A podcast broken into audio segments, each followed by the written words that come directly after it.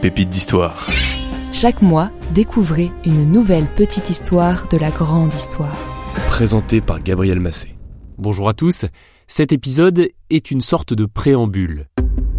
Dans 15 jours, nous allons publier un épisode incroyable sur l'opération Paperclip.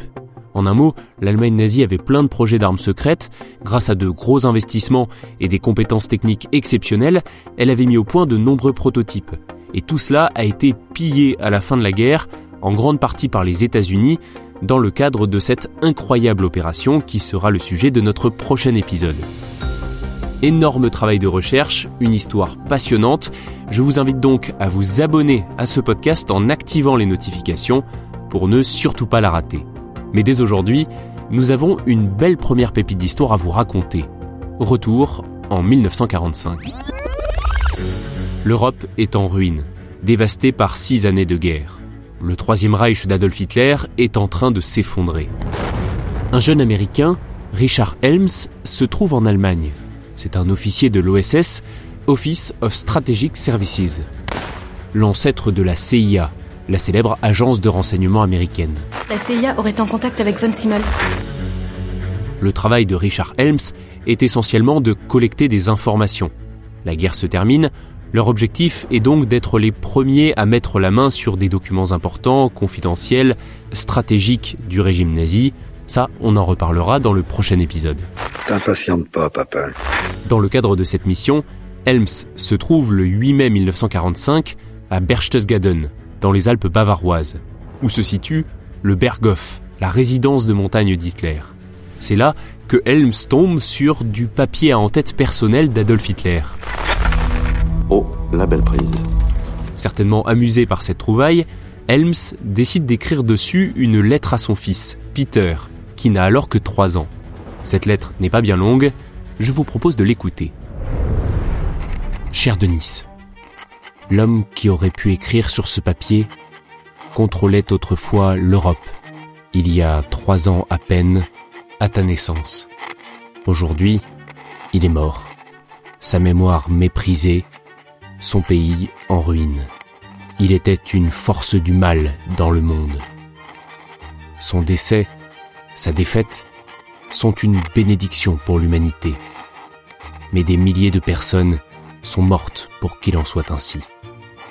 Le prix à payer pour débarrasser la société du mal est toujours élevé. Je t'aime. Papa.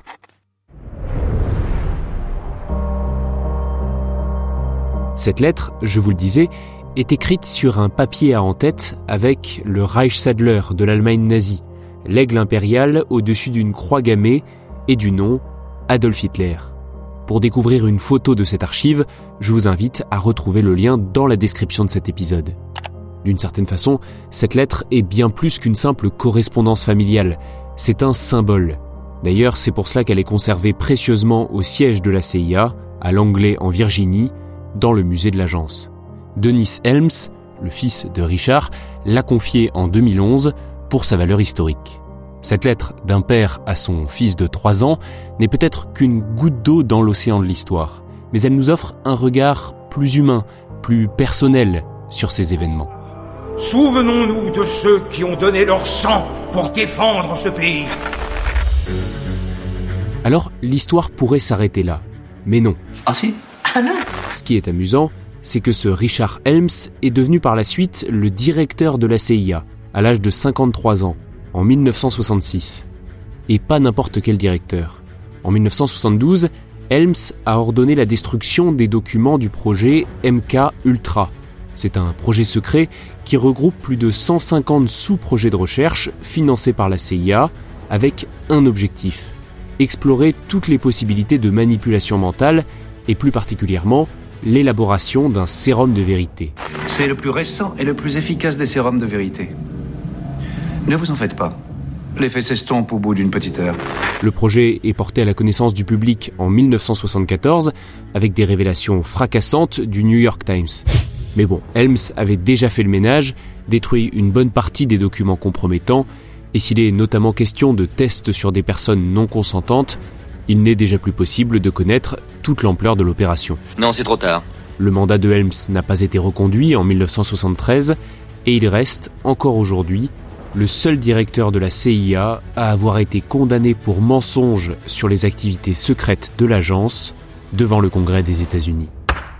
Encore un sujet que nous pourrons creuser pour une prochaine pépite d'histoire. N'hésitez pas à nous dire en commentaire si cela peut vous intéresser.